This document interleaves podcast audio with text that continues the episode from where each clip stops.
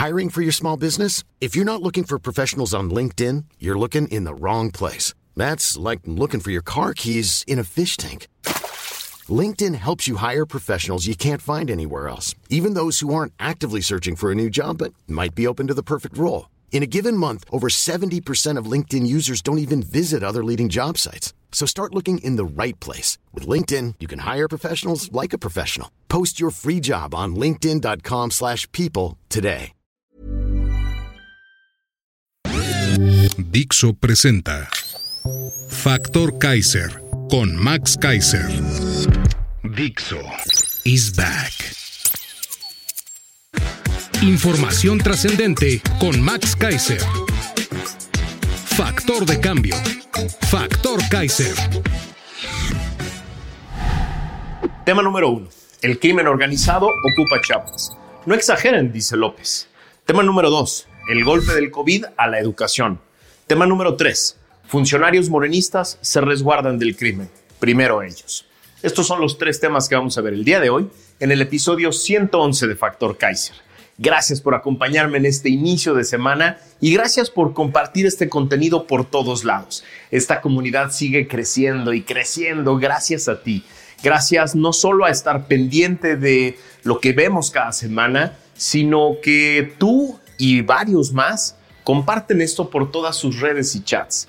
Y así esta comunidad se hace grande. Esta comunidad de personas que quieren ser factor de cambio se convierte en una gran comunidad de mexicanas y mexicanos libres y valientes que quieren retomar en sus manos esta democracia. Acompáñame a ver los tres temas de hoy. Tema número uno. El crimen organizado ocupa Chiapas. No exageren, dice López. Gracias a un video que circuló desde el sábado pasado en redes sociales, pudimos ver con terror una escena que debe prender todas las alarmas rojas de este país. En la carretera panamericana, habitantes de los municipios de las regiones fronteriza y Sierra de Chiapas recibieron entre aplausos a una caravana de hombres armados, presuntamente integrantes del cártel de Sinaloa. De acuerdo con medios locales, los supuestos miembros del cártel de Sinaloa habrían retirado los bloqueos que mantuvo su grupo rival, el cártel Jalisco Nueva Generación, durante 13 días en comunidades de frontera Comalapa y Chico Musuelo. En videos difundidos en redes sociales se puede apreciar el avance de los hombres armados, supuestamente integrantes de este grupo criminal, a bordo de enormes camionetas de lujo, vehículos llamados monstruos y motocicletas. Según una nota de Animal Político, pobladores reportaron que en la región está suspendida la energía eléctrica y la señal telefónica, además de que se paró el servicio de transporte público de la frontera Comalapa-Comitán y de Comalapa a Motocintla. De igual manera, el personal que labora en los juzgados de municipios de Motocintla suspendió labores desde el pasado viernes y hasta en tanto se restablezca el orden, así lo informó el Consejo de la Judicatura del Poder Judicial del Estado. Sobre la situación de violencia en la frontera Comalapa y Chico Muselo, Chiapas, la diócesis de San Cristóbal de las Casas señaló a través de un comunicado que los grupos criminales se han apoderado del territorio y la población se encuentra en estado de sitio y terror. La iglesia señaló que a pesar de las constantes denuncias por la violencia en la región, no ha habido una respuesta clara de las autoridades y, cito, su silencio pone en riesgo la dignidad humana y nos demuestra un estado fallido y rebasado o coludido con los grupos delincuenciales. Cierro la cita. Gracias a otra nota del portal MX, nos enteramos de una investigación publicada por la revista Science en la que se estima que el crimen organizado en México emplea alrededor de 175 mil individuos en nuestro país, lo que supera la cantidad de profesionales en niveles de educación media superior y superior en el Estado de México, el más poblado de la República Mexicana. La investigación reveló que el narcotráfico en México se posiciona como el quinto mayor empleador del país debido a los números. La distribución porcentual de los integrantes de los cárteles es la siguiente. Se estima que 17.9% pertenecen al cártel Jalisco Nueva Generación. Esto equivale aproximadamente a 31 mil miembros. En segundo lugar, se encuentra el cártel de Sinaloa con el 8.9%, lo que representa alrededor de 15 mil integrantes.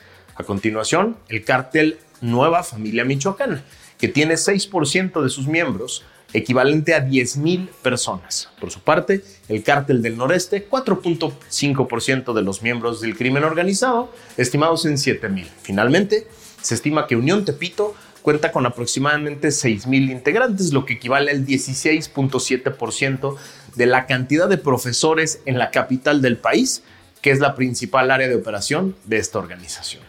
El crimen organizado estaría reclutando un número similar al 12% de 1.4 millones de alumnos que se graduaron de nivel bachillerato en toda la República Mexicana en 2019, de acuerdo con el INCO. ¿Qué dijo hoy López, el coordinador de la campaña de Claudia, el anterior presidente de la República, respecto a este tema? Que exageran quienes se alarman de las escenas de Chiapas, que es politiquería electoral y que está mal el dato de que es el quinto empleador, porque la industria de la construcción emplea mucha más gente. Cito a López en su mañanera de hoy.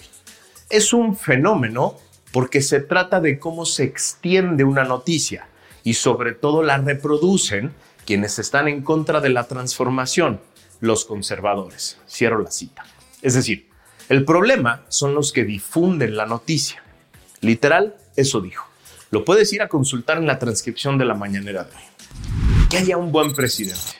Un buen presidente nunca le hubiera permitido al crimen organizado que se sintiera tan cómodo como para desfilar públicamente por las carreteras de nuestro país y con eso hacer ver al Estado como una débil institución postrada ante su poder. Un buen presidente daría la vida por la seguridad y la paz de sus ciudadanos no se escondería detrás de un discurso mentiroso. Tema número 2. El golpe del COVID a la educación. Gracias a la primera plana del reforma de hoy, nos enteramos de que el confinamiento a causa de la pandemia de COVID-19 pegó al aprovechamiento escolar de los alumnos de educación básica en matemáticas y en lectura.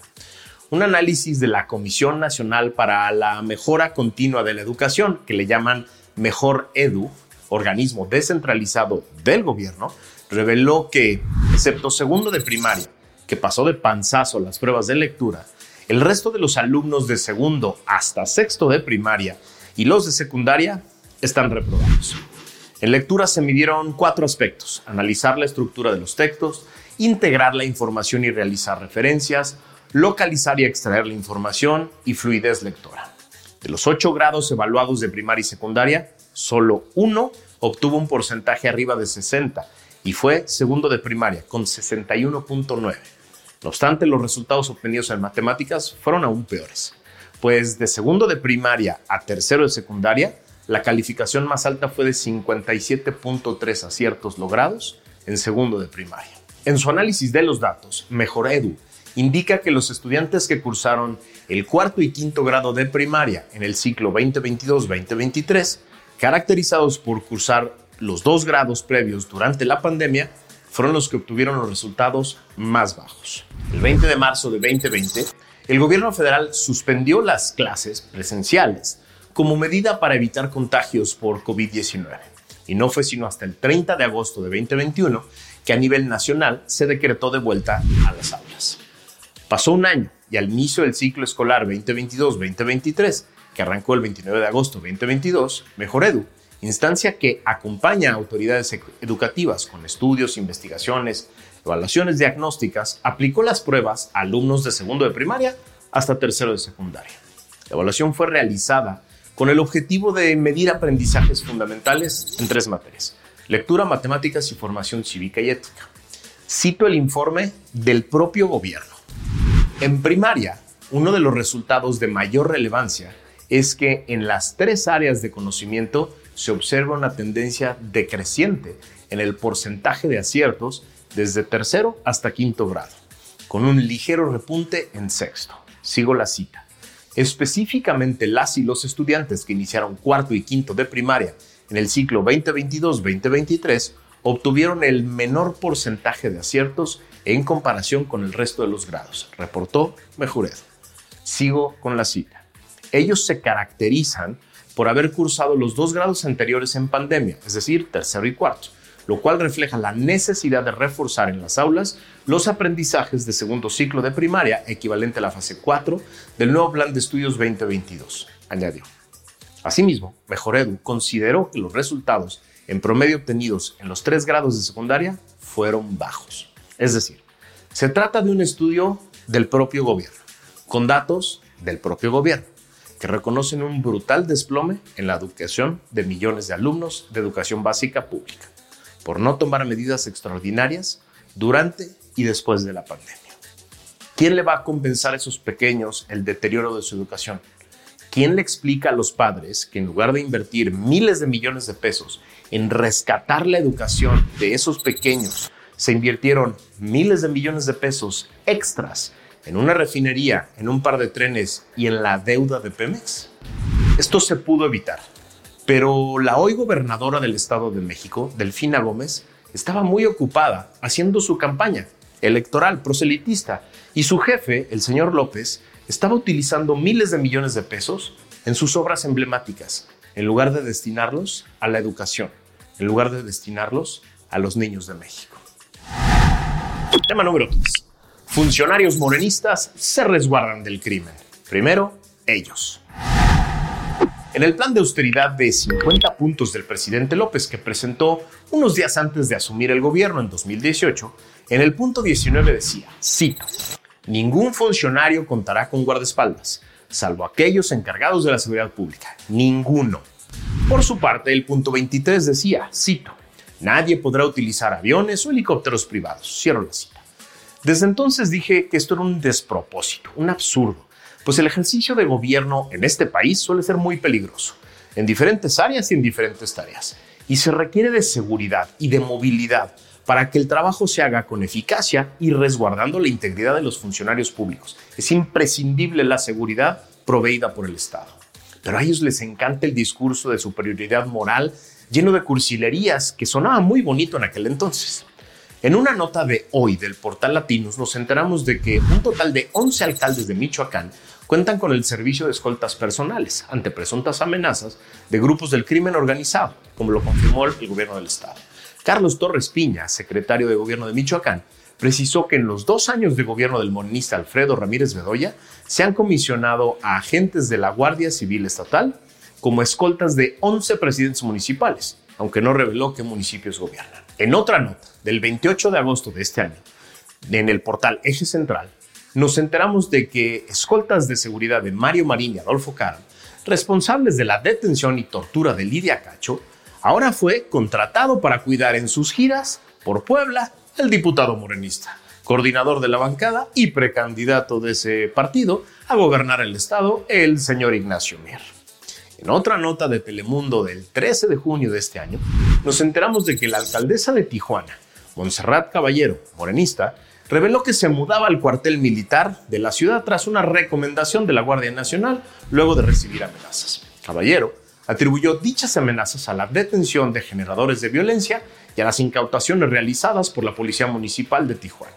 En otra nota de Latinos del 17 de septiembre, nos enteramos de que entre 2023 y 2024, Pemex gastará hasta 832 millones de pesos para que sus directivos viajen en camionetotas blindadas capaces de resistir ataques con granadas y fusiles militares. ¿A qué le temen los funcionarios de Pemex? No lo sé. La renta de unas 35 unidades blindadas se da en medio de la crisis financiera que vive la petrolera. En otra nota de julio de este año, el portal Latinos nos decía que los familiares de Andrea Chávez habían utilizado un avión privado, presuntamente de las Fuerzas Armadas, el día que esta diputada morenista presentó su primer informe de actividades legislativas de la Cámara de Diputados en un eventote en Chihuahua de enero pasado. En otra nota de reforma del 15 de julio del 2021, nos enteramos de que el entonces senador de Morena, Julio Menchaca Salazar, hoy gobernador de Hidalgo, reconoció abiertamente que utilizó un avión privado para asistir a la toma de protesta de Rubén Rocha Moya, gobernador de Sinaloa, el pasado 30 de octubre de ese año. No hay que satanizar porque hay taxis aéreos, Alguien podrá tener la disposición presupuestaria de comprarse una Suburban. A alguien le podrá alcanzar para un Volkswagen. Y es muy sus recursos que los utilicen lo que crea conveniente. Hay un servicio de taxis aéreos y no es un pecado, indicó el senador, ahora gobernador. En otra nota más, del siglo de Durango, del 3 de agosto de este año, nos enteramos de que en abril de 2022, Adán Augusto López, entonces secretario de Gobernación, y Luis Rodríguez Bucio, entonces comandante de la Guardia Nacional, utilizaron una nave del cuerpo policiaco para acudir a reuniones de seguridad en Coahuila y Sonora. Pero eso no es lo importante, porque también confirma que en esos viajes el exsecretario de Gobernación participó en asambleas de carácter proselitista. El problema es la mentira y la incongruencia. El problema es prometer lo que sea para engañar.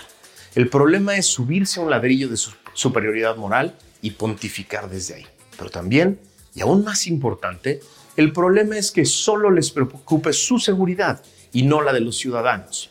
A ver, que quede clarísimo.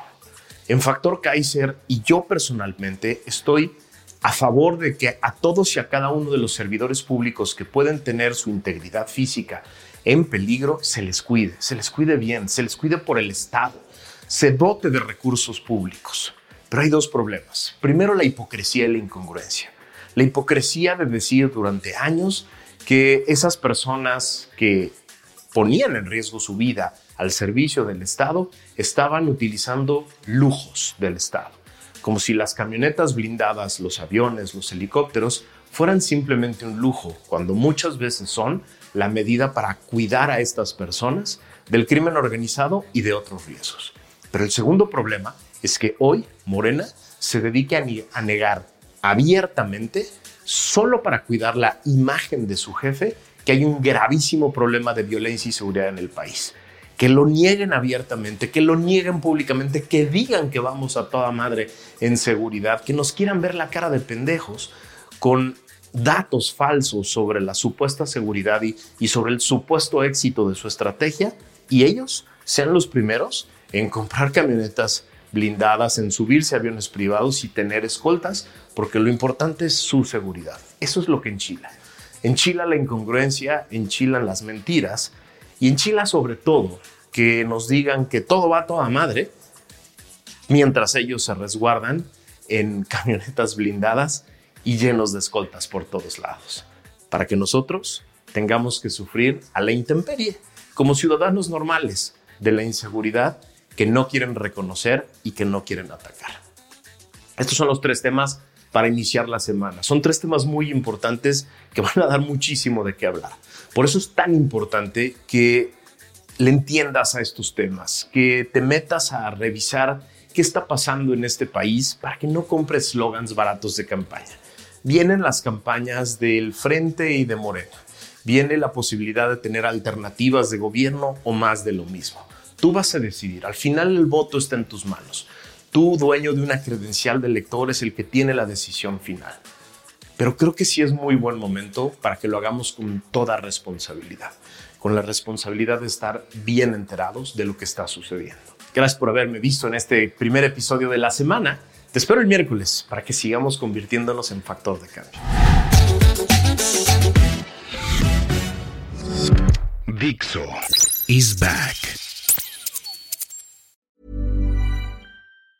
Even on a budget, quality is non-negotiable. That's why Quince is the place to score high-end essentials at 50 to 80% less than similar brands. Get your hands on buttery soft cashmere sweaters from just 60 bucks, Italian leather jackets, and so much more.